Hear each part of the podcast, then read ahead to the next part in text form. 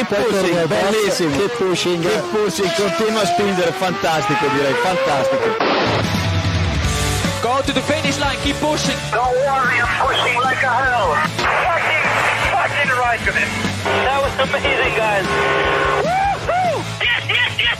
I'm much quicker than Jimmy. Give me the full power then. Avanti, Fer, avanti! All the time you have to leave a place. Okay, Felipe, Valtteri's faster than you. Do not hold him up. Hey guys, this is ridiculous. Hola a todos y bienvenidos al episodio 276 de Keep Pushing F1. Este capítulo en el que vamos a hablar y repasar todo lo que ha sucedido este pasado fin de semana en el Gran Premio de Bélgica celebrado en el circuito de Spa. Y para ello tengo por aquí a Diego Otero. Buenas noches, Diego. Buenas noches, ¿qué tal? Y Iván ya. Buenas noches. Hola, buenas, ¿qué tal? Bueno, hoy nos faltan dos, incluso tres miembros de este podcast, pero vamos a, a, intentar igualmente comentar todo lo que ha pasado este fin de semana.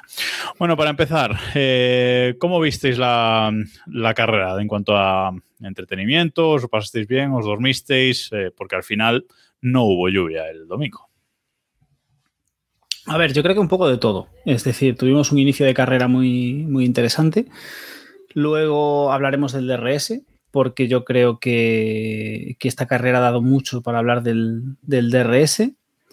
Y una vez la carrera estuvo más o menos, o estaba bastante claro lo que iba a pasar, ¿no? Más o menos hacia mitad de carrera, un poco antes, se, lo, lo que, lo que ya se, se, lo que ya parecía claro al al, antes de que empezase la carrera, se hizo evidente, que es que Verstappen lo tenía hecho y que probablemente sería un doblete de Red Bull pues sí que la carrera bajó un poquito de... Porque tampoco, tampoco tuvimos una gran... Es decir, sí que hubo luchas eh, por debajo del podio, pero tampoco hubo ahí un, unas, grandes, unas grandes luchas o, mucho tal. Entonces, bueno, sí que es cierto que la segunda mitad de la carrera fue un poquito...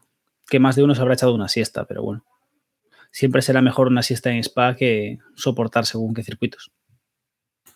Sí, el encanto era, ¿no? Ver cuando iba a llegar Verstappen arriba, ¿no? Y, y no llegamos ni a la mitad de la carrera. Bueno, sabiéndolo, iba a decir, no llegamos ni a la mitad de la carrera sabiéndolo. Sabiéndolo lo sabíamos desde el viernes, ¿no? Porque el sí. sábado hubo aquella apuesta tradicional que pone Héctor en, en el grupo de, de, Telegram de, de Keep Pushing y, y el, casi la mitad de la gente dijo que iba a ganar Verstappen. Así que estaba bastante claro, después de ver el ritmo que había tenido en libres. Y bueno, en la vuelta 12 creo que se puso líder y en la 18 ya era líder real, con paradas hechas y, y demás. Así que no hubo, no hubo mucha historia. Además, el salseo vino en la primera vuelta, ¿no, Jacobo? Así que. Sí, eh, decías del grupo de Telegram, nuestro grupo de Telegram, t.m barra F1, que os seguimos recomendando que, que os unáis eh, ahí. Eh, y en esa encuesta, pues eso, eh, Verstappen era el que ganaba la encuesta y el segundo era Sainz, ¿no? Eh, y luego, pues bueno, había un pequeño debate, sobre todo entre Héctor y, y, y Robe, nuestro amigo Robe, de en qué vuelta Verstappen se iba a poner líder. Héctor dudaba y Robe dijo que en la 20 y bueno, pues ahí está, ¿no? En la 18 ya ya era líder, con lo cual tampoco es que haya habido mucha, mucha historia. Bueno, antes de seguir, muchas gracias a todos los que nos estáis siguiendo aquí en, en Twitch, los que nos estáis viendo en directo en twitch.tv barra F1 y en especial gracias a Sergio 123PNZ porque lleva suscrito a este canal 17 meses. O sea que muchas gracias por, eso, desde que llevamos aquí, yo creo. Eh, volvemos a la carrera. Eh, una carrera eh, que empezó con muchas sanciones en, en, parrilla, sanciones para media parrilla, porque media parrilla cambió elementos de, de, motor aquí. Está claro que es un circuito en el que es bastante fácil de adelantar, luego, luego hablamos de esto. Y muchos equipos y muchos pilotos decidieron cambiar piezas, eh, lo que nos dejó una pole no pole de Verstappen porque hizo el tiempo más rápido el, el sábado, pero eh, luego en parrilla saldría el decimocuarto por delante de eh, Leclerc. Iván, eh, hubo algo de polémica con el tema de la pole el sábado porque la, los rótulos de la FOM le daban la pole a Verstappen, pero evidentemente para las estadísticas no cuenta. ¿Qué es quien hizo la pole? No voy a entrar en esa, esa polémica. Está claro quién fue el más rápido, así que quién debería tener la pole y quién tiene la, el trofeito ¿no? de, de Pirelli. Pirelli. Sí, sí, Eso sí, es lo que marca. Entonces, Diego, tú tampoco le das la pole a Sainz, ¿no? Para ti. No. La... La pole, es de, la pole es de Verstappen. Es decir, es que la pole es de Verstappen. Vamos a ver. Lástima. De. No, no, no hay de más. este Es que no hay, es que no hay más. No hay más historias. La pole es de Verstappen. Sainz salió primero el, el domingo, pero la pole es de Verstappen. Vale. No- Perfecto. Pues nada, no, como Héctor no está, mm, lo vamos a dejar aquí. Eh, bueno, la cuestión es que mm, eh, Verstappen saliendo eh, decimocuarto fue súper cuidadoso en la, en la primera vuelta, en la, en la salida. Y yo creo, Iván, que era consciente de que tenía, no sé si en mente la victoria fácil, pero evidentemente el ritmo que ha tenido Verstappen, sobre todo eh, en este Gran Premio, ha sido increíble. Desde luego, creo que con el cambio de, las alturas de los monoplazas, bueno, Red Bull parece que no le ha afectado nada y más en Spa, ¿no? Que es un circuito en el que parece que, que hay que subir un poquito el coche, ¿no? Para pasar por, por ciertas zonas, por así decirlo. Y bueno, se vio que estaba sobrado. Yo creo que también el, el tema de los motores también, eh, la decisión de cambiar el motor también venía por esto, ¿no? Porque se vieron cómodos y bueno, deciden seguir un poco lo que había marcado Ferrari con Leclerc. Así que bueno, sabían que tenían mucho que perder y con estar ahí, ¿no? Con mantenerse vivo iba a bueno, poder llegar al podio por lo menos. Y luego si no, si no ganar la, la carrera. Eh, bueno, como Jacobo está hablando Sí, al sí, aire. Sí, sí. No, decía que tanto el sábado como el viernes, como el domingo, sobre todo, Diego, eh, Verstappen se mostró incontestable este fin de semana. Es que no hay más. es, que, es, que, es, que, es que ha sido un rodillo que, que ni en un gran premio en el que Ferrari más o menos lo hizo bien, luego, luego entraremos, eh, es que no, no, no, no, no tuvo contestación. Es decir, el rodillo de Verstappen ha sido abrumador y, y Ferrari tiene suerte. O sea, hoy por hoy, hoy por hoy podemos decir que Ferrari tiene suerte de que, de que matemáticamente no es factible que Verstappen gane el título en Monza, porque eh, o sea, nos, eh, nos hemos quedado mm, poco menos que una carrera al sprint de que, de que, de que Ferrari pierda el título en Monza. Bueno, el título ya lo tiene perdido, ¿no? Pero bueno, matemáticamente. Y eso es muy, y eso es muy duro. Además, eh, luego comentaremos lo de la vuelta rápida, pero bueno, eh, victoria y, y vuelta rápida para, para Verstappen. Segundo, eh, Sergio Pérez, sin tampoco hacer una carrera espectacular, pues estuvo ahí y, y bueno, pues segundo, ¿no, Iván?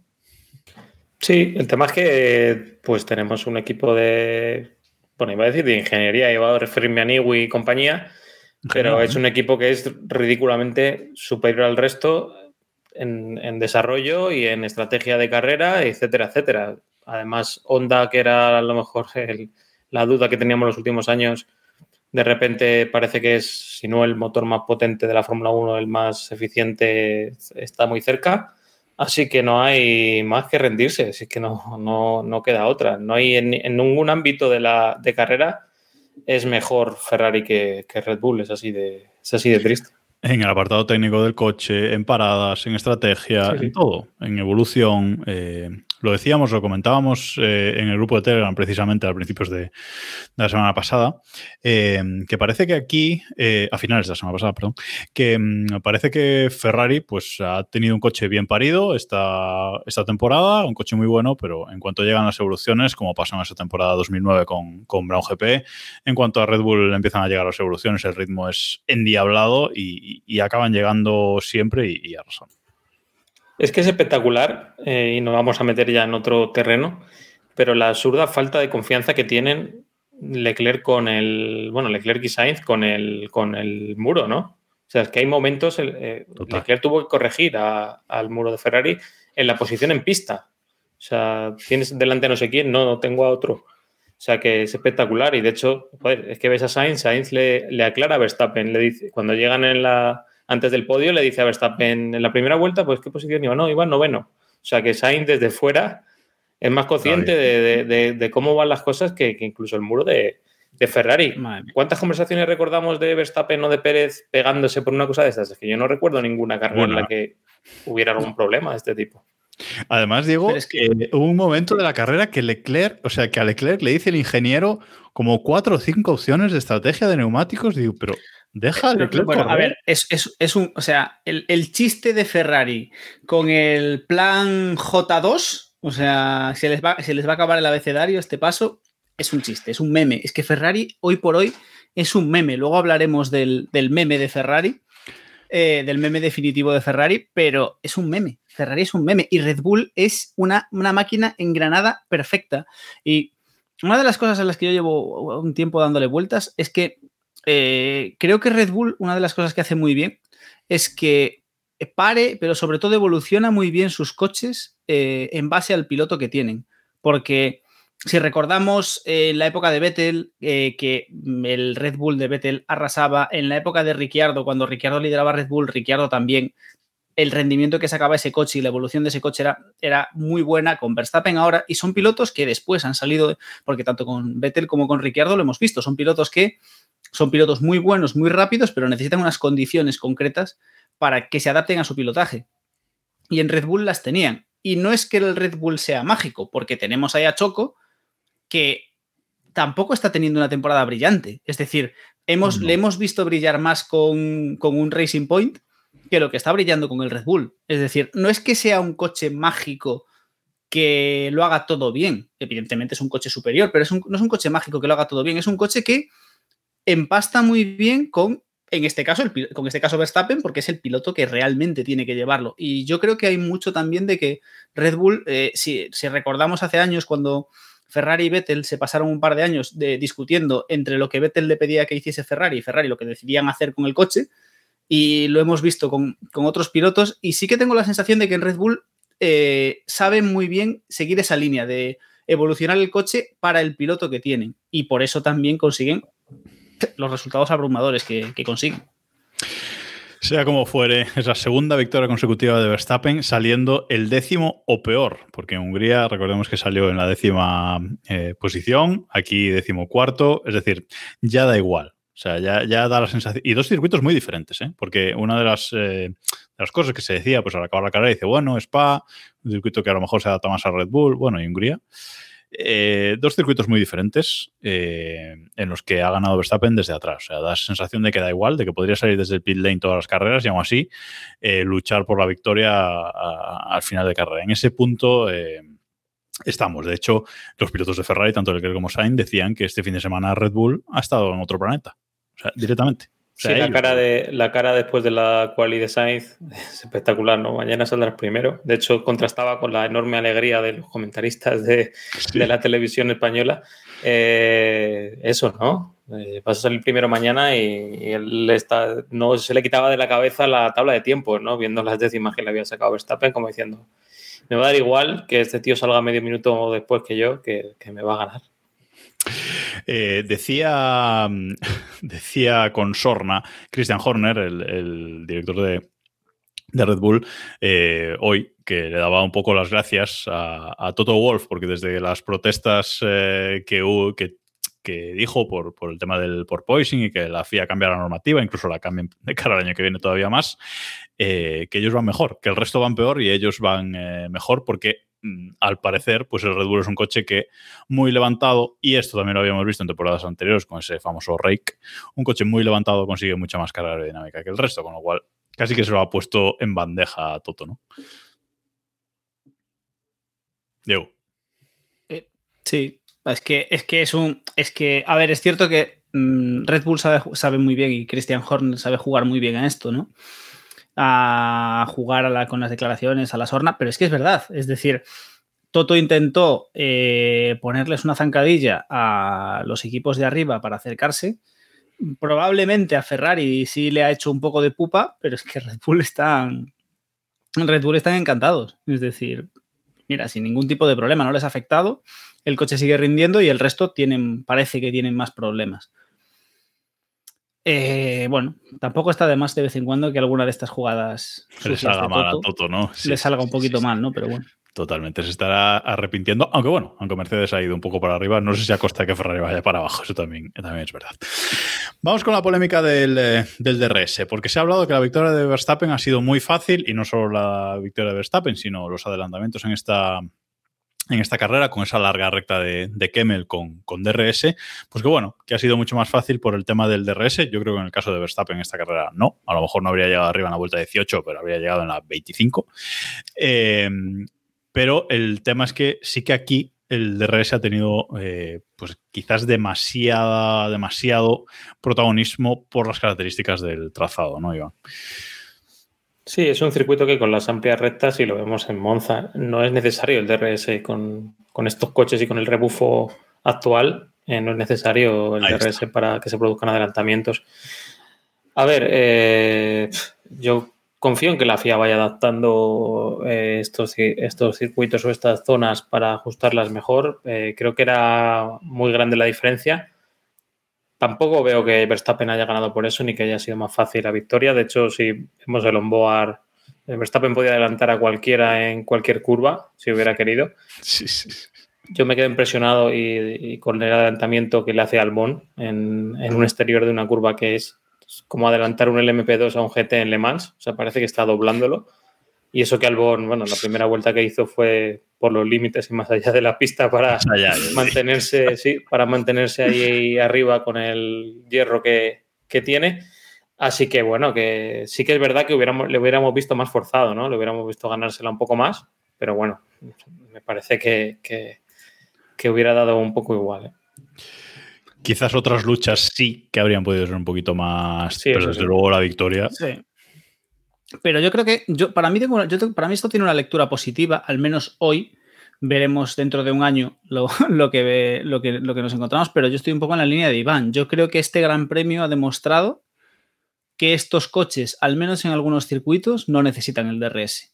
Es decir, en Spa no era necesario el DRS.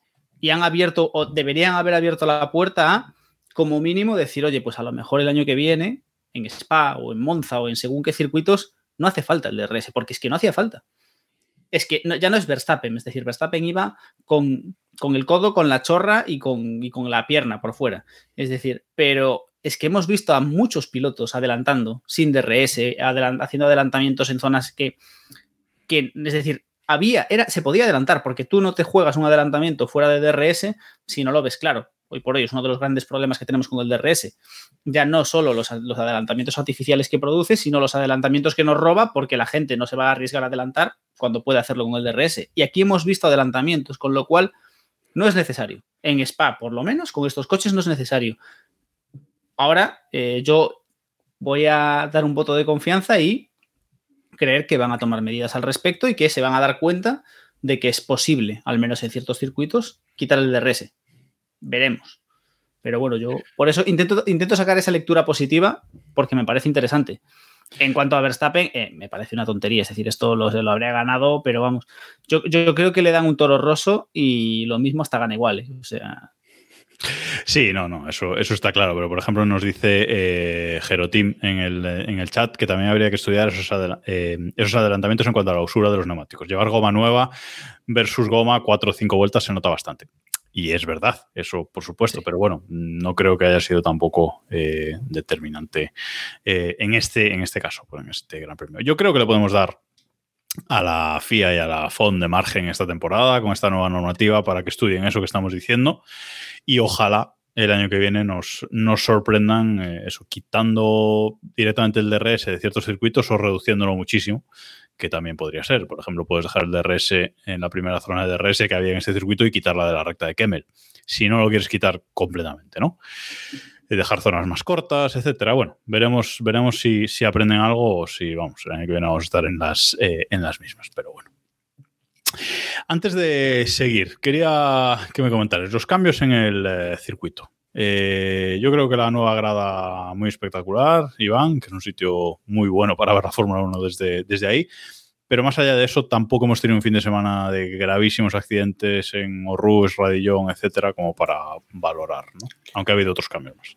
Sí, sí, ha habido algún sustillo más en Blanchimont en, Fórmula 3, por ejemplo, y cosas así, pero en Orrus no hemos, no hemos tenido nada. A mí me sorprende cómo después de tantas carreras en Spa, de todos los pilotos diciendo, uy, es que me, he tenido que salir en la escapatoria de la primera curva porque me ha echado fuera fulano, me han echado fuera, me he visto obligado a salirme fuera, cómo sorprendentemente en esta carrera no ha habido ninguno que, ya, que ¿eh? se haya tenido que ir fuera porque le hayan echado en la primera Que no haya tenido que pisar la grava. O sea, es una Nadie. cosa- O sea, ha sido súper curioso. Casualmente, ¿no? O sea, que por favor que quiten ya de una santa vez el asfalto de las excavatorias de todos lados, porque, porque es que eh, es algo necesario. Primero, porque han solucionado de golpe y plumazo mm, todos estos problemas, como dice Iván, ¿no? Casualmente, casualmente los pilotos han dejado de empujar a otros pilotos, ¿no? No vamos a, no vamos a pensar que a lo mejor alguno se aprovechaba de esto para, para salirse, ¿no? Seguro que simplemente se han decidido ser más educados. Y, y hemos visto que penaliza a quien penaliza a quien comete un error o a quien se topa con la Tifi, sino que le pregunten a Valtteri Bottas. Pero, pero bueno, por lo menos lo que, lo que siempre pedimos, ¿no? Que los errores se penalicen, pues lo tenemos. Que se penalicen en pista, no que, no que dependas de que el director de carrera o los comisarios consideren o no consideren que, que has hecho bien o mal. Es que mm, además no solo en la, en la primera curva, sino que en la curva 11, creo recordar, en el exterior de la curva 11, que antes había asfalto, han puesto una pequeña zona de grava también. Y madre mía, cómo se han cortado también en esa zona los pilotos para, para no caer ahí. O sea que mm, está claro que, funciona. O sea que los pilotos no son tontos, no es no, hay grava, es más peligroso. No, si hay grava, vas a llevar más el control. Eso, eso siempre, siempre es así. Así que bueno, eh, veremos por qué, eh, lo podemos comentar ya, Spa renovado por un año, un año más, 2023 eh, estará presente. Por lo que sea, tenemos Qatar hasta 2035 o no sé cuánto, pero Spa renueva un añito solo, Diego. Pero bueno, mejor, mejor que nada. No vamos a, no vamos a entrar en ese jardín. Spa renueva porque algún circuito que iba a entrar todavía no ha podido entrar. Y está claro que esta renovación es crónica de una muerte anunciada. Lamentablemente. sí. Ah, Bueno, pues eh, seguimos con el debacle de Ferrari, porque si aquí ha arrasado eh, Red Bull, pues Ferrari, por lo menos Sainz, ha hecho todo lo que podía hacer, que era ser tercero, como bien le decía un aficionado, eh, Iván, a la entrada del circuito este fin de semana, venga, hace todo lo que sea por ser tercero, ¿no? Brutal. Eh, brutal, brutal momento.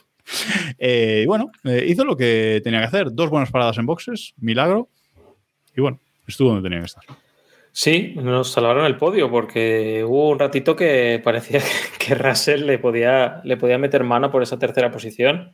Y bueno, estuvo en el sitio, pero joder, una carrera en la que Pérez está regular, sale muy mal, califica también regular y bueno, eh, no es capaz de meterle mano, no, no por tema de Sainz, ¿no? sino por el rendimiento del coche, da, da bastante que pensar. ¿eh? Por Sainz no se, le, no, se le puede, no se le puede poner un pero, la verdad, sacar un poquito más en, en calificación, un poquito más de ritmo, por así decirlo, pero creo que no hubiera cambiado nada porque Sainz hubiera sido un par de décimas más rápido.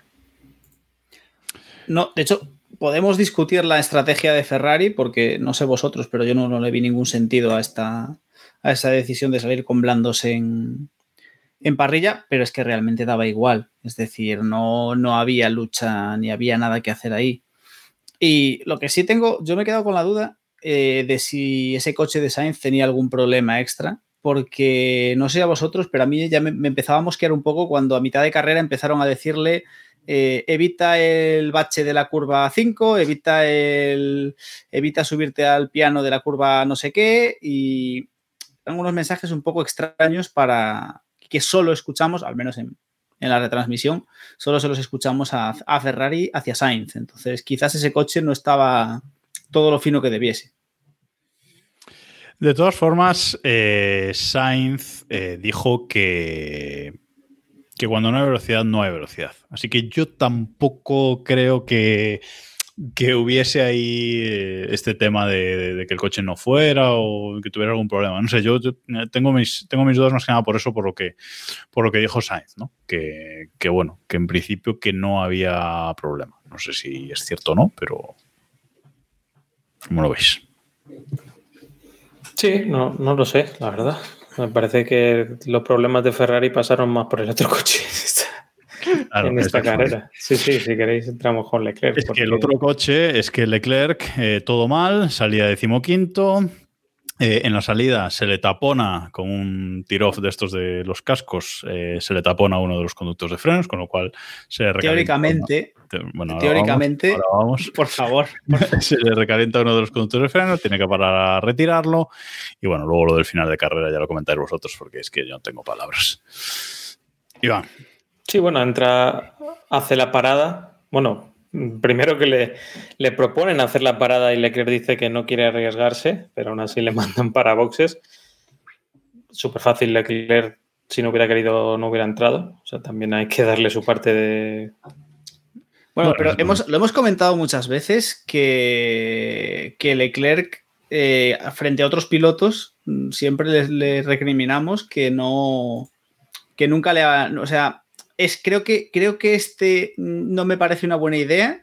Es el mayor acto de en contra o de discusión de, a su equipo en lo que llevamos de temporada o de carrera, casi de Leclerc en Fórmula 1. Es decir, probablemente, o sea, probablemente Carlos, o sea, sin irnos a, sin irnos a otros pilotos, probablemente Carlos eh, se, habría quedado fuera en pista.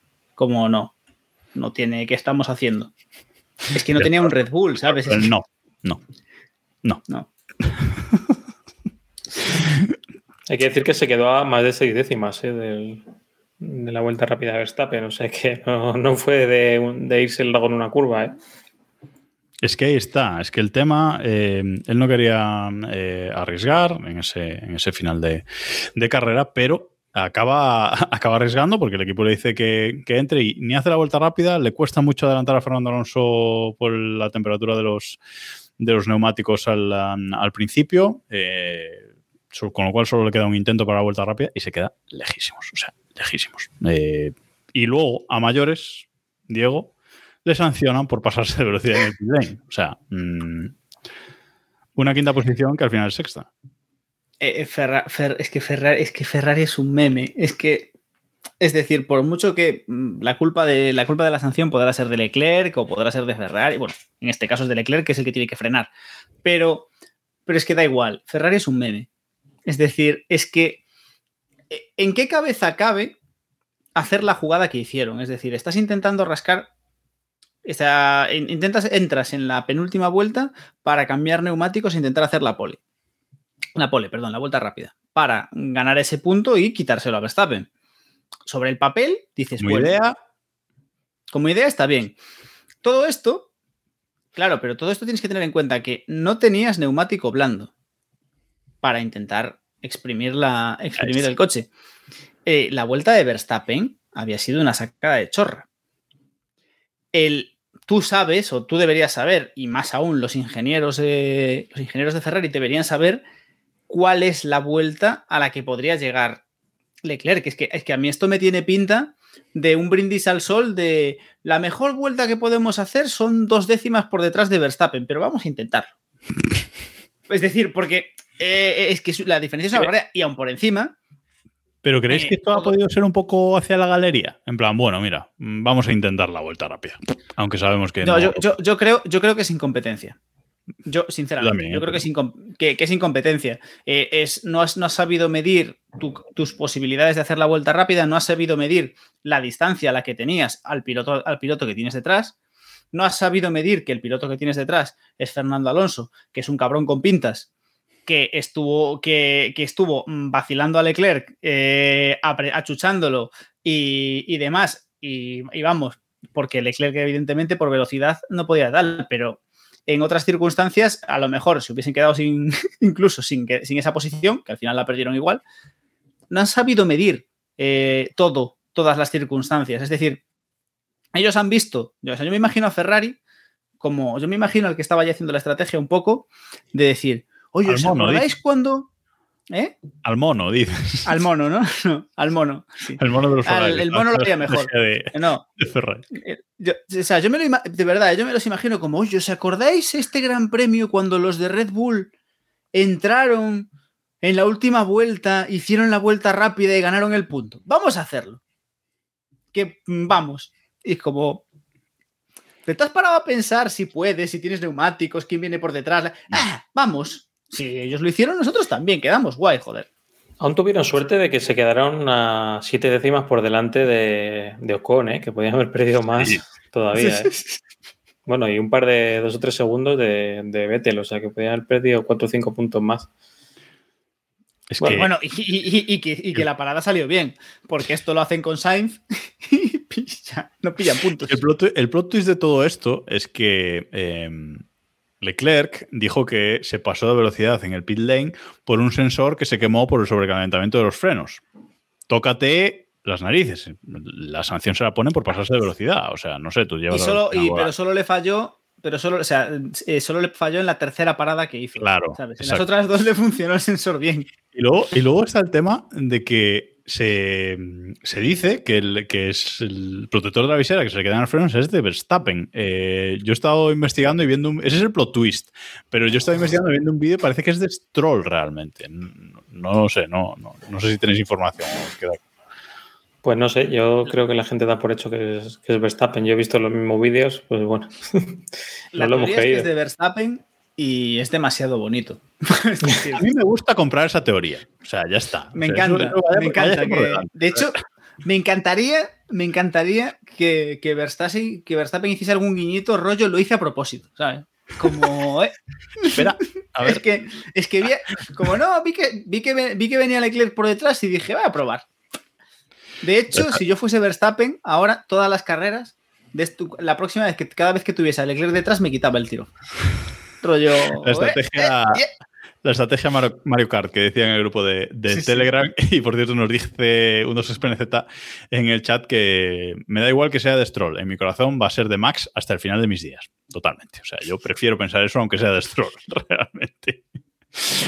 En fin, eh, como decíamos, Ferrari es un meme y alguien, no sé quién, ha hecho un meme de, de Ferrari que la verdad es que es espectacular y para fans de, de Office como nosotros, pues, ¿qué, qué podemos decir?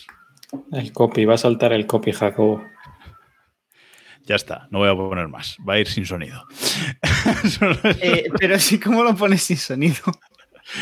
Es la música de The Office con estas imágenes de Ferrari que estamos viendo en directo en, en Twitch. Eh, los que nos estéis escuchando en el podcast podéis ir a, a youtube.com barra F1 a ver este, este momentazo, eh, porque es que en general es lo que pasa, es lo que pasa con, con Ferrari. Es una oficina de The Office en el que cada uno pues hace lo que le da la gana, yo creo. ¿no? ¿Qué tenéis Bueno. que decir ante este super meme? Vamos, porque ha sido espectacular. Yo creo que, como están viendo nuestros oyentes, eh, el meme se, o sea, se representa solo, ¿sabes? Es una cosa espectacular. No hay, no hay, no hay no palabras. existen palabras para definir. de los que- mejores memes de Fórmula 1 últimamente, yo creo. O sea, o, o en los últimos años incluso. O sea, es que no, no, Lo, no. lo que desearíamos para la próxima temporada de Drive to Survive. Efectivamente. Bueno, y vamos con Hamilton. Vamos con Mercedes. Porque eh, Hamilton ha, en la salida ha salido volando en este, en este Gran Premio. Fernando Alonso hace una salida eh, muy buena, como nos suele tener habituados, pero en la frenada de la chicana al final de la, de la recta de, de Kemmel, pues eh, Hamilton se mete por fuera de Fernando Alonso en la, en la curva, estrangula a, Fernando Alonso y se monta encima, literalmente sale volando por encima de Fernando Alonso, Iván. Sí, claro, error de, de Hamilton. Yo creo que se pensaba que lo había adelantado, pero bueno. eh, o no conocía a Alonso o, no sabía que estaba en la primera curva y que se lleva un poco más al límite la, la situación. Eh, no compro mucho lo que decía Alonso de que solo sabe salir primero. Creo que es algo que tenía Alonso guardado desde hace 15 años ya, ¿no? Para, para soltarlo la O- primera que pasara. menos 15 años. ¿sabes? Así que, bueno, en fin, eh, no hay más. Me, me parece un poco penoso por parte de Hamilton también el, el pedir perdón a, a la escudería, a los fans, etcétera, y no tener ni una palabra para Alonso, aunque Alonso sobrepasara en la radio. Pero bueno, eso son anécdotas al final. Lo bueno es que Alonso pudo seguir, ¿no? Aunque tuviera el coche un pelín dañado, tampoco fue una cosa muy grave. Y se llevó un buen número de, puntos, ¿no? Que es, lo, que lo importante, sobre todo para el PIN. Yo creo que Alonso le, le viene dando un poco igual, eh, aparte yo, creo que. Em, yo creo que Alonso tampoco dijo nada extremadamente grave en la radio, es verdad, es un poco faltada, pero tampoco creo que haya sido que se haya cagado en su familia, ¿no? O sea, mm, bueno, eh, Hamilton parece que está ahora por Instagram, que si le voy a mandar una gorrita a Alonso firmada, que si no sé qué, pero una disculpa no le ha pedido. El, a ver, más allá de llamarle idiota, que bien, eh, le ha llamado idiota, llamado y, le ha llamado idiota y le ha llamado incompetente. De una forma muy... Bueno, a ver, eh, es cierto que si se pinchase, si pinchasen todas las radios de todos los pilotos después de los accidentes, eh, vamos, escucharíamos maravillas. Lo que pasa es que hay mucho salseo. Es decir, sabemos, ahí sabemos que hay salseo y, y pincharon la radio de la radio de Alonso. Sobre las disculpas, Hamilton dijo eh, que él sí que iba a pedirle perdón a Alonso, pero como, lo llamó idiota, que no, que no. Pero, pero bueno. entonces, ¿para qué le va a mandar una gorra ahora? Es que claro, hay una incongruencia ahí. es para, es para, para el meme. Yo, creo que le va a mandar la gorra eh, para que para ver si no le, que Alonso vea que la calidad no a ver si le da un patrocinio de Quimoa. Yo creo que es todo una estrategia de buen giro. ¿Tú crees que Alonso Quimoa by Luis. ¿Tú crees que Alonso le debería de regalar de vuelta una gorra de Kimoa con All the time you have to leave the space? Me encantaría. Es lo suyo, ¿eh? yo, vamos, es que... Sería, sería precioso que empezasen a... que ahora empezasen a mandarse gorras el uno al otro. ¿Sabes? Rollo... Aparte, los, como a los dos... Claro, como a los dos les encanta, como a los dos les encantan las gorras aparte así pequeñitas y sin tal, que empezasen a mandarse gorras, ¿no? All the time you have to leave the space. Cada vez más grande, ¿eh? Una gorra cada vez más grande. Cada vez más fea. Le ¿eh? devuelve, le devuelve una que, sea el flan, ¿no? Por ejemplo. ¿Os acordáis de, aquellas gorras de Alonso en Ferrari? Aquello era espectacular, ¿eh? Vaya gorras, vaya cabeza. Bueno, seguimos. buena, buena, carrera de Alonso en, en definitiva, pero eh, Iván, ¿creéis que hay polémica en el tema este de la radio? Porque ha salido una radio por ahí de Alonso que si dice que le han hecho ghosting, vamos a resumirlo así, toda la carrera sin hablarle o algo así, pero yo creo que se malinterpreta un poco a lo mejor. Sí, yo creo que se refiere a algo muy, muy concreto, ¿no? Que pues Alonso va a una estrategia, Ocon va a otra estrategia, eh, gran carrera de Ocon también hay que decir, eh, que quedó a dos o tres segundos detrás de, detrás de Alonso. Y bueno, creo que Alonso en el último stint se ve detrás a Ocon y, se lo ve venir, ¿no? Se ve que, piensa que, conviene con mejor ritmo y le van a obligar a, dejarle pasar. Quizá con ese mensaje consiguió que el equipo ni siquiera se planteara ese hecho, ¿no? Al final llegaron los dos uno detrás del otro y bueno, y Leclerc quedó en medio justo por mera casualidad de los cinco segundos. Decir que, mm, Alonso salía tercero en parrilla, pero con salida de decimosexto. ¿eh? O sea, y, bueno, es verdad que en la salida coincidente con Hamilton, pues Alonso pierde un poco de, fuelle, eh, pero al final acaban los dos en el mismo punto prácticamente, dos segundos que se separan entre los dos. No, se ha colocado al pin cuarta posición claramente, ¿no? O sea, que cuarta posición de, constructores. Creo que está muy estable ahora el campeonato con, con los cuatro primeros equipos muy, muy marcados y el PIN ha logrado distanciarse de, bueno, de, esa especie de grupo medio de McLaren, Haas, Alfa, cada uno, cada gran premio sale uno. Tiene Alpine ahora 20 puntos más que, que McLaren, que luego veremos con ellos, eh, con lo cual, bueno, sí que ya tiene un pequeño colchoncito en estas posiciones que se están moviendo y parece que sí que es Alpine se va a consolidar de cada final de temporada en esa cuarta posición porque parece que ellos pues se mantienen o van un poco por arriba y en cambio pues eh, McLaren eh, va un poquito para abajo porque de McLaren este gran premio eh, hola ¿alguien sabe algo Diego de, de McLaren aquí no, no, no, que tuvieron, tuvieron un tema y no fueron no estuvieron en Spa yo no, yo no, no los vi no McLaren yo no no sé bueno, su único piloto penalizó, ¿no? también calificó Su décimo. único piloto me ha encantado. Así que, Sí, bueno, es que es Eh. Yo soy fan de Ricciardo a muerte, Sí, pero sí, la, sí, sí. la vida Sí, aquí dura. creo que todos somos muy, de, muy fans de Ricciardo, pero las cosas como, las cosas como son. Eh, bueno, ya ya que estamos sobre, bueno, McLaren lamentable y sobre las penalizaciones, mm, yo, o sea, me parece un chiste que, que a pasados tres cuartos de mundial, media parrilla penalice, penalice por cambio de motor. Es decir, o sea, o, o quemamos al que escribió las normas, o quemamos a la FIA, o no sé, pero esto es un chiste. O sea, Hay un tema ahí ridículo. que coincide en parte o que a lo mejor es lo que hace que penalicen aquí, que es la homologación del MGUK, que es el 1 de septiembre. Entonces, la versión que sacaron para Spa, pues es la definitiva que van a congelar de cara a los próximos años de, de ese componente. Entonces, por ahí que todos los constructores hayan sacado ese, se hayan estrenado un motor en esta carrera. Pero sí es verdad que si no es aquí, va a ser en la próxima carrera o la siguiente. O sea, para equipos que, que se pasen mucho. Las- la otra mitad de la parrilla va a penalizar en Monza, yo creo. Eh, ya lo veremos, ¿eh? pero vamos, son los dos sitios, digamos, que, que- pueden elegir para hacer estos cambios eh, radicales. Bueno, simplemente eh, comentar sobre Hamilton, que lo hemos dejado ahí un poquito colgado, que tras cinco podios consecutivos, pues retirada en este Gran Premio por su culpa. Y Mr. Top 5, pues otro top 5, eh, cuarta posición para Russell, ahí persiguiendo un poco a Sainz y casi llegando hasta el podio, con lo cual, bueno, Mercedes sigue ahí, consolidándose en el, en el tercer puesto y haciéndole cosquillitas a lo mejor a Ferrari ya, Diego. Mm, ya están ahí a lo mejor haciéndole más que cosquillas a, a Ferrari, porque más que parecer que Red Bull va para arriba, parece que Ferrari va para abajo. Sí, la sensación, la sensación es que eh, eh, quizás haya un efecto más de aplatanamiento de Ferrari que, mm, que, de, que de Red Bull. Es cierto que mm, si nos fijamos en tiempos y demás, Mercedes no está tan cerca, o parece que Mercedes no está tan cerca. Lo que pasa es que lo que sí está haciendo Mercedes desde hace bastantes carreras, eh, más allá de, la práctica de twerking de Hamilton de este fin de semana, lo que mejor está haciendo Mercedes es lo que no hace Ferrari, que es aprovechar lo que tienen.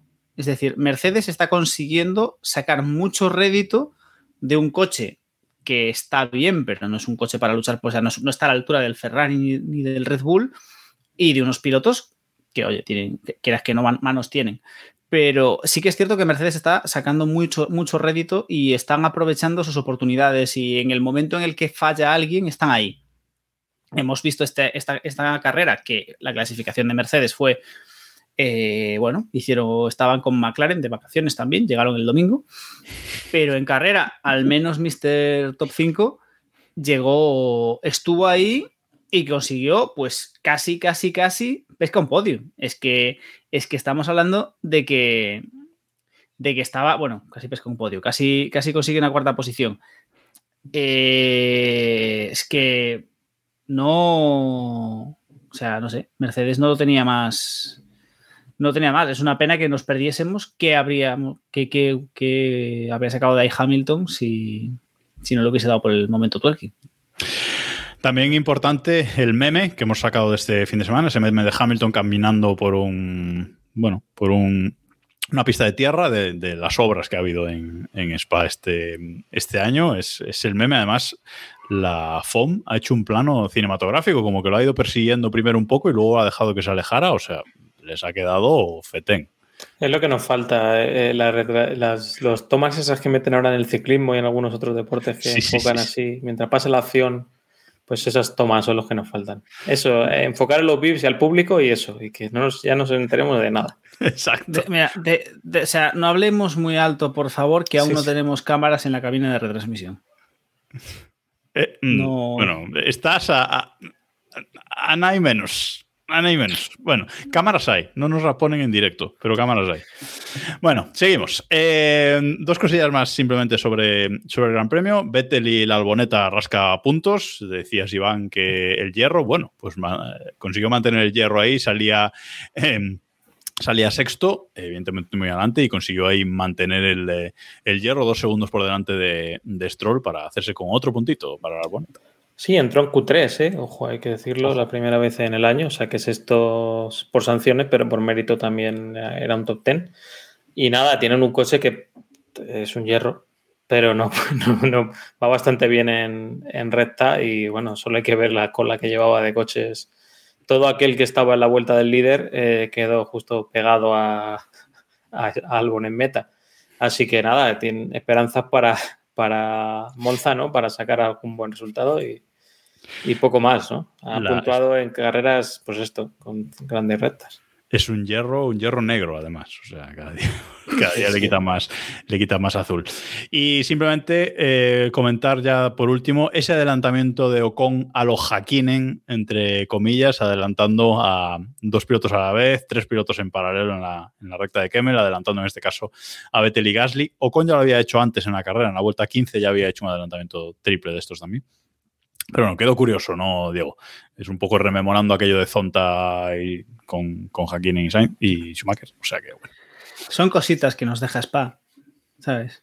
Eh, en un Garoring estas cosas no las vemos. Gracias al, gracias al DRS, digo.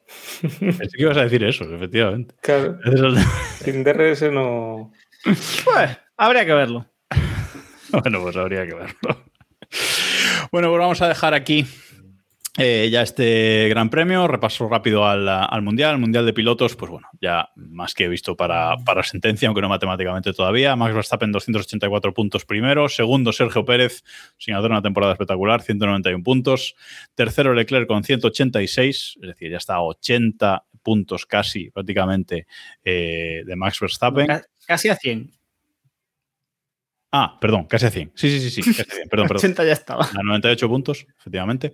Cuarto, Carlos Sainz con 171. eh, y luego ya vienen los dos eh, Mercedes. Y Lando sigue por ahí un poco agarrado a la séptima eh, plaza. Y en el Mundial de. Eh. Sí, dime, dime. No, iba a decir que no, no voy a preguntar por cuándo campeona Verstappen, porque, porque, porque bueno, parece bastante Yo ya dije pero- Singapur. Yo ya dije Singapur. eh, Sí, sí, sí, pero os voy a preguntar, ¿creéis que, ¿creéis que Pérez aguantará la segunda posición? Sí, yo creo que sí. Sí, yo creo que sí. Yo creo que sí. Además, yo creo que empezarán ya a correr para Pérez en las, Exacto. En las últimas carreras, ganará carreras y eso.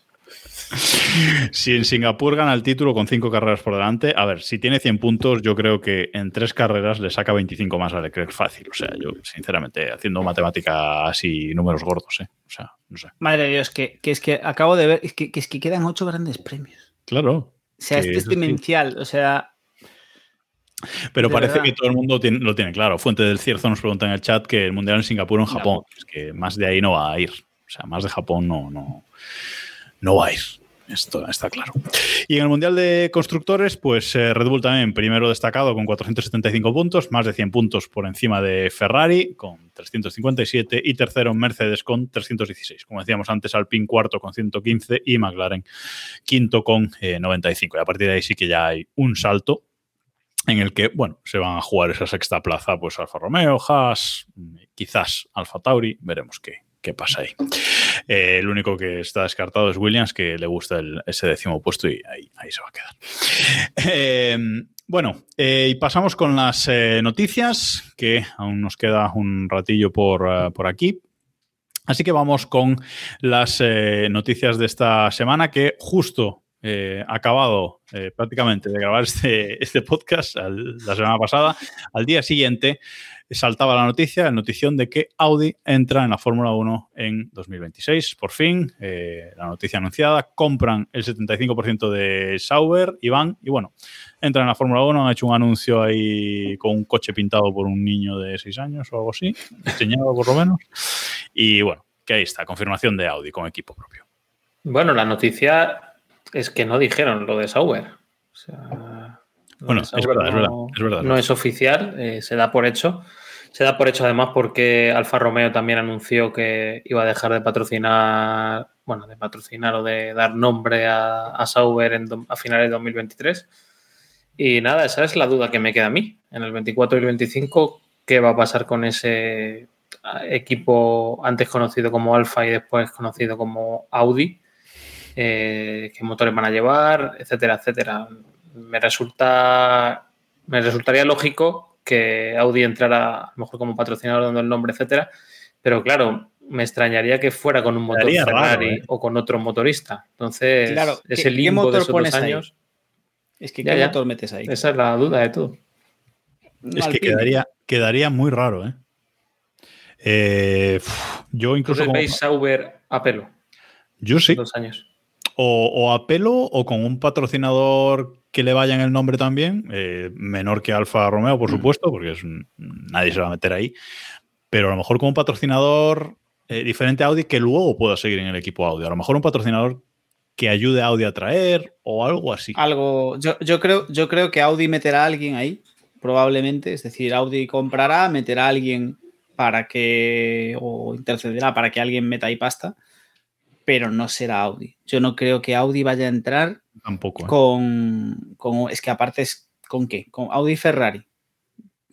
Es que no, no. No tiene, no tiene, no tiene sentido. Nos quedan dos Eh, años para saberlo, así que Sí.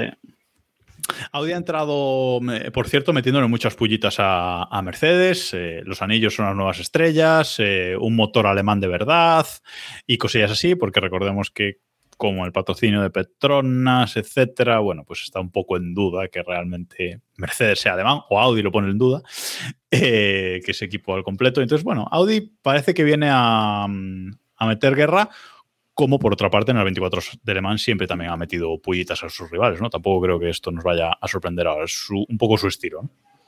Sí, está bien. Yo creo que no, no sobra. Eh, sobra más el, el tono de tomarse tan en serio este tipo de, de comentarios que seguramente si le han preguntado a Toto Wolf, que no lo sé, haya dado una versión súper seria de, de- Seguro. de esta ofrenda, de esta multinacional y todas esas cosas. El caso es que los motores de Mercedes se hacen en Inglaterra y bueno, no, no pasa nada, ¿no? Vivimos en un mundo global y ese es el reto que va a tener Audi, ¿no? También de, de construir los motores en su fábrica en, en Alemania y ver si eso termina de, cuadrar con la Fórmula 1, ¿no? Y bueno, lo cierto es que ahora le toca a Porsche. Ahora le toca a Porsche anunciar. Eh, Red Bull dice que no hay prisa. Han hecho ahí unos comentarios que, bueno, que no hay prisa por, por ese futuro, pero bueno, parece que eh, los siguientes en, en hacer anuncios la Porsche no sabemos cuándo. No sé si tenéis en mente a lo mejor algún gran premio que quede esta temporada en el que se animen a hacer ese, anuncio, pero bueno, todos son grandes premios en América o en Asia, no veo yo mucho a Porsche, o lo hacen en Italia, troleando a Ferrari, o no sé. Yo no creo que quizás, es que no sé, si lo, anuncian durante la temporada, que yo no lo veo nada claro, yo apostaría quizás por Abu Dhabi. Es decir, rollo, final de temporada, ya se ha ganado el título, ya ha pasado la ola de Audi, ya todo, y ahí lo, y ahí lo soltamos. Y si no, yo- quizás una vez terminada la temporada. Yo también veo que, desde luego, todos estos anuncios de- del grupo BAG van a ir viniendo con cuentagotas. ¿eh? Tienen mucho tiempo hasta que entren. Verdad. Vale que tengan que decidirlo ahora porque la construcción de los motores o, la, o, o su implementaci- implementación en, en Fórmula 1, su entrada en, en los equipos y tal, es un tema a largo plazo, pero van a llegar con cuentagotas. Y el tema de Red Bull, eh, no lo sé, ¿eh? creo que parecía más claro el tema de Porsche con Red Bull, pero hay cierta tiranteza ahí en el encaje de, de las piezas, ¿no? Es que al final Red Bull, ahora mismo lo estamos hablando, ¿no? Es una máquina engrasada a tope y meter ahí un componente externo, no sé yo si va, va a terminar funcionando, ¿eh? Porque ahora mismo con Honda parece que están perfectamente y, y bueno, y Honda no sé si se está llegando a plantear el, el entrar en el 26, ¿no? O sea, volver o, o no dejar de irse. Yo creo que está abierto todavía, ¿eh? Por eso creo que no va a ser algo inminente. Sí, hombre. Por Dicen cierto. que al final que al final es un tema de, de que Porsche, por mucho que entre como motorista, pues querrá tener un poco de, Claro, claro. Eh, de importancia y Red Bull están muy acostumbrados a yo me lo guiso, yo me lo como, tanto a nivel de decisiones, tanto a nivel de gestión de equipo como a nivel de nombre. Es decir, va a ser muy interesante el quién va a ir primero. En ese Red Bull Porsche o Porsche Red Bull, Ya. quién va, quién va primero en el nombre. Eh, me olvidé antes de, de comentar, por cierto, que últimamente hoy, esta mañana y así, ha empezado a haber rumores de lo de Audi, de que podría a lo mejor entrar antes de 2026. Pero es que, claro, hay rumores de que podrían entrar incluso no comprando Sauber, sino de- con un equipo de cero eh, en Alemania. O sea, eh, ya se han empezado a mezclar muchas informaciones diferentes que, bueno, hay que tener en cuenta que lo único claro es que van a entrar en 2026. Si lo van a hacer antes, si lo van a hacer comprando Sauber, si lo van a hacer de cero, eso queda muchas incógnitas. Y que los motores son unos hasta 2025 y otros a partir de 2026. Esa es la, Y no esa es la clave. No veo yo a Audi corriendo como todos Mercedes. Claro, claro, es lo que comentábamos. Es que vamos. Eh, Bueno, eh, seguimos. Eh, por cierto, mm, voy a recuperar porque nos preguntaba antes en el chat eh, un 2 3 PNZ, nos hacía dos preguntas eh, rápidas que podemos contestar. Nos preguntaba, voy a empezar por la segunda, que cuántas victorias le damos a, a Max a final de año. Bueno, quedan ocho grandes premios. Yo os facilito la pregunta: ¿cuántos de estos ocho grandes premios va a ganar Max Verstappen? Seis. Yo digo que siete. Venga, 5, yo qué sé. Venga. ¿Cuántos Y ganó seis, Mansell uno. en el 92? Y, cuál- y también, nos, eh, también nos preguntaba Sergio que eh, en qué gran premio va a alcanzar eh, Verstappen las victorias de Fernando Alonso. Recordemos que Fernando Alonso tiene 32 victorias en la Fórmula 1, Verstappen con la de este fin de semana tiene 29, si no eh, estoy calculando mal. Le quedan tres eh, victorias. Yo creo que a lo mejor pues Japón es un sitio para... Singapur. O sea, tú, tú- o sea, tú, tú crees que. Vamos a ver, Monza lo va a ganar Verstappen. Eso está claro. Mi duda está en, eh, mi duda está en Singapur. Si va a ganar Singapur. Es mi duda. Eh, Yo por creo eso que digo Japón. Pero bueno. Vale. Iván no se quiere mojar en este tipo de historias. Yo creo que alguna abandono va a sufrir, hombre. La semana que viene tiene una fiesta ahí preparada bastante grande Que es un buen momento para y la cagar. Fórmula 1 es caprichosa. Sí, sí. Vale, perfecto. Seguimos con el eh, Piastri Gate, porque mm, ayer se reunió la junta esta de la FIA que revisa los contratos de los eh, pilotos y parecía que iban a tomar una decisión rápido en el día, pero a día de hoy, a la hora de grabación de este podcast, seguramente mañana, justo antes de publicar el podcast, habrá salido la noticia. Es pero- lo que iba a decir. ¿eh? Está, de la noticia. Pero a estas, eh, a estas horas no hay resolución de este Piastri Gate. No sabemos dónde va a correr Piastri eh, la temporada que viene. Lo que sí sabemos, Diego, es que Ricciardo no va a correr en McLaren el año que viene. Por fin tenemos oficialidad de esa noticia. Sí, estaba claro, era un secreto a voces y, y nos falta saber si va a ir a algún sitio o se va a ir, o sea, es decir, si va a ir a algún sitio en Fórmula 1 o si se va si se va a marchar. El otro día comentaba que no le importaría tomarse un año sabático si tenía garantías o tenía posibilidades de volver en, en 2024 en 2024 y yo creo que es la opción más más fácil ahora mismo porque no veo un hueco para Ricciardo el año que viene. Es decir, yo no creo que no creo que lo tenga fácil, así que parece que podemos despedirnos de una temporada de la, del señor de la risa. Desde luego, si, si Alpine no es una opción, pues el resto de opciones son bastante modestas, por así decirlo. Así que El señor de la risa hasta ahora, porque este anuncio el vídeo que ha, que ha subido comentándolo él mismo se le veía bastante apagado y en este gran premio se le ha visto muy apartado de todos los pilotos y bastante apagado en general. Yo creo que mentalmente mm, lleva una temporada muy dura en general y ya este mazazo final de quedarse sin coche para el año que viene creo que lo está mellando y yo creo que, que incluso va a ir a menos esta temporada eh, de, lo que, de lo que está haciendo, que es difícil. Pero bueno, veremos si creo que, o sea, que el episodio de Drive to Survive que le toca cada año, este año va a ser drama. Drama y. Exacto. Sí, sí, sí, sí, sí. Va a ser drama, drama total. Eh, a mí el rumor que más me gusta de todo el tema de Piastri, por cierto, es el de que va a ganar Alpine el caso, es decir, que Piastri tiene contrato en el que viene con, con Alpine, pero que Alpine ahora no lo va a subir al coche, que ahora te vas a quedar sentadito en el banquillo sin correr en ningún sitio. Con palo. Como palo. Vamos a mandar con palo a- al asiento de la esquina de pensar. es el rumor, desde luego, que, que más me gusta. Bueno, Jack Duhan, hijo del campeón del mundo. Eh, a la Fórmula 1, Iván. No lo sé, parece que va a entrar en el rol de Piastri. Si eso va a terminar con él en McLaren o en un asiento de Alpine, no lo, no lo sabemos. Eh, se habla mucho de él y, y de Sargent para Williams. Eh, creo que Duhan está más, más hecho, ¿no? Que, que Sargent, por lo menos en mi opinión. Y creo que Duhan tiene superlicencia ya asegurada y. Sargent creo que tiene que hacer quinto en, en Fórmula 2, que creo lo tiene en la mano. Creo que ahora se ha puesto cuarto después de este fin de semana. El caso es que, bueno, eh, precipitado, pero sí que es una opción si no quieren ir a mirar el mercado. Es que el mercado tampoco les, les aporta nada, ¿no? Se habla mucho de Gasly. Yo no sé si, si Red Bull va a dejar salir a Gasly y si Alpine realmente va a hacer un esfuerzo importante por Gasly, ¿no? Ojalá, ojalá Duhan el tapado, ¿eh? O sea, vamos, me encantaría que así de la nada haya- salga Duhan y, y lo ponga ahí con Ocon. Venga, para adelante. A mí me encanta. A mí, a mí un, a mí una pareja Gasly Ocon con Schnauzer de, de jefe de equipo, a mí me Sufo. encanta. Como, como concepto es una fantasía, o sea. Qué mejor. Lo mejor de todos estos rumores es Teo Purcher que ha dicho: A mí me da igual Alpine, Haas, eh, Alfa Tauri, que me llame el que, el que quiera que yo ahí voy". Sí, sí. el primero que llame. problema. Eh, y está Drugovic, ¿eh? el brasileño que tanto le gusta a Samu, que de momento no se habla de él. Él, bueno, campeonísimo de la Fórmula 2, pero bueno, ahí está. O sea, bueno.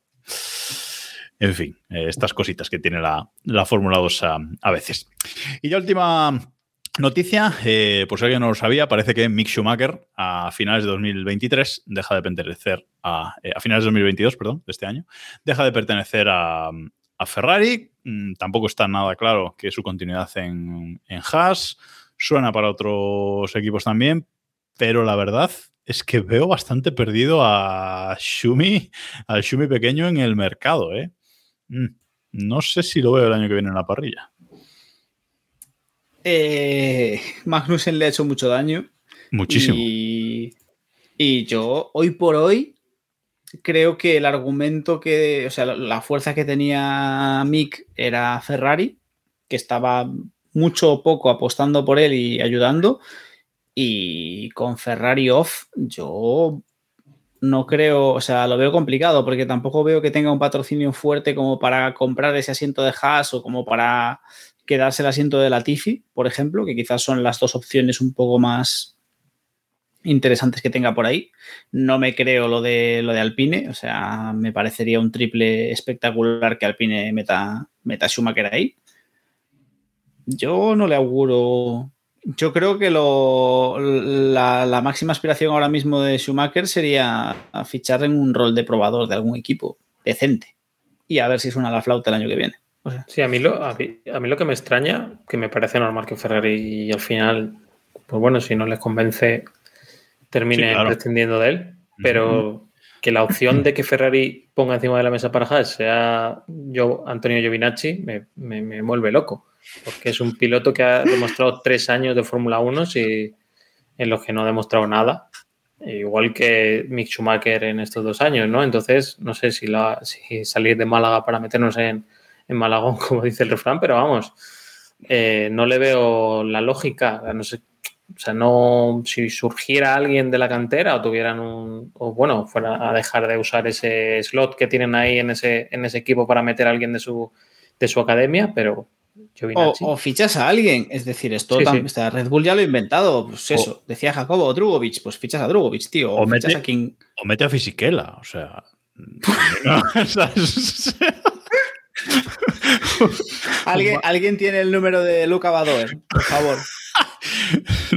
Eso sí que es malagón. Bueno, en fin, veremos cómo se, cómo se va moviendo en el mercado, pero parecía que. Ojo, Mick Schumacher fichando por Audi para 2026, ¿eh? Ojo. Ojo. Uf, eh, o sea, Puede hacer la mili, puede tener un par de hijos.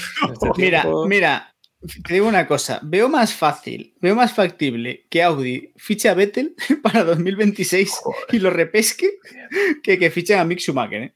A menos que cambie mucho Mick Schumacher. Yo no veo a Audi metiendo pasta en un. O sea, yo creo que Audi va a entrar. O sea, yo creo y espero que Audi entre en serio. Y no puedes entrar en serio con Mick Schumacher. Al menos con el Mick Schumacher que conocemos hoy por hoy. Nos apuntan por el, por el chat Van Dorn para Haas. Bueno, pues oye. Mercedes cuando entró ahora recientemente, entró con Rosberg y Schumacher. y Y Schumacher. Sí. A ese nivel, ¿tú crees que va a estar Audi cuando entre? Yo creo que van Yo a sí, fichar. Yo creo que van a entrar con dos buenos pilotos o un buen piloto y, o sea, un piloto contrastado y alguien al menos que, que parezca que o que apunta maneras. Ay, Alonso que está calentando, ¿eh? Hombre, Alonso está calentado total. Alonso está ahí, Sí, bueno. hombre. Sí, hombre. Si Sí, Schumacher volvió, yo también puedo.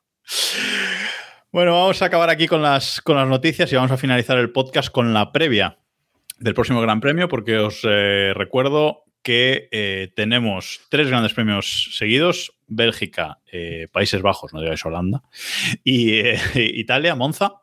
Eh, son tres fines de semana eh, seguidos y este fin de semana pues llega Zambor. Zambor, que es un eh, circuito que estuvo por primera vez en la Fórmula 1 en 1952, aunque ha faltado algunos años por el, por el medio. Bueno, este, este circuito recuperado que hemos, que hemos tenido, pues se van a dar eh, 72 vueltas el, el domingo a un circuito con una longitud de 4.257 metros para completar 306,587 kilómetros de eh, longitud de carrera. El vuelta, el récord de vuelta lo tienes Lewis Hamilton de 2021, del año pasado, básicamente, que fue el primer gran premio celebrado aquí, con eh, un minuto 11 segundos y 97 milésimas. Es un circuito muy diferente a Spa, mucho más corto que, que Spa y que recordemos tiene esa curva peraltada, esa última curva eh, peraltada que es única en el Mundial a día de hoy. Eh, bueno, la FIA se va a atrever eh, a meter dos zonas de DRS aquí también, entre las curvas eh, 10 y 11 y en la recta de meta. Pero van a empezar esta zona de DRS, la activación de esta zona de DRS antes de la curva peraltada. O eso por lo menos es lo que eh, pretenden porque van a hacer pruebas al respecto el viernes, Iván. Eh, pero desde luego en la web oficial ya está puesta la activación antes de la curva 14. Me flipa. O sea, es una cosa. es una cosa que. que- que- Bueno, A mí me decepciona mucho que vayan a hacer pruebas. O sea, Ya. esto deberían hacerlo. Bueno, eso es una- la carrera. Es que eso es una. mm, Vamos a hacer pruebas y bueno, está probado y bueno, si se matan tres, pues lo cambiaremos. A ver, si, a ver si es algún probador que se sube el viernes y aprovechamos, ¿no? O sea, es que van a hacer mucho Sueltan a la Tifi. Eh, ya ha avisado Pirelli, que por cierto aquí trae los compuestos más duros, C1, C2 y C3. que ha avisado, ha avisado de dos cosas en respecto a esto de la peraltada. Primero, que con el DRS, o sea, con el DRS activado en la peraltada, mm, toda la carga va a ir en las ruedas delanteras y lo mismo explotan. No lo han dicho sí, pero no han dejado caer. Y luego han dicho, es que son brutales. Luego han dicho que el C1 que a lo mejor es un poco duro de más y que no tiene suficientemente agarre para este circuito y que los equipos no lo van a usar. O sea que bueno, es un espectáculo lo de, lo de esta gente. Hay que, hay que quererlos. Dices tú C2, C3, C4. No, no. Vamos a meter el C1 para que no lo use nadie, básicamente. Bueno, Bueno, tiene, veremos. que a ver, que, lo- que- vamos a ver, la realidad que sabemos todos es que lo tenían ahí en el almacén y les iba a caducar. Porque Sí. o sea, el, el adamantium no le está, le dijeron, pues antes de que caduque, lo metemos en. en Es tal. que ni lo van a llevar. Nos va a llegar allí Haas, el primer entrenamiento libre, y va a decir, oye, el C1. Hostia, hostia, que estás viendo el C1 tú. Pero ¿para no qué? ¿Pero para qué? Pero, Bueno, en fin. pero vamos a ver, no, o sea, la realidad, la realidad está clara. Si, si- si solo tienen un neumático, lo pintan de colores, pero es el mismo, es la misma piedra, o sea, no. No. Han aprovechado, Pirelli ha aprovechado la ocasión, además, también para decir que, bueno, que el C1 del año que viene que va a agarrar un poquito más, que, lo- que lo van a rehacer. Bueno, en fin. Yo, yo es que no.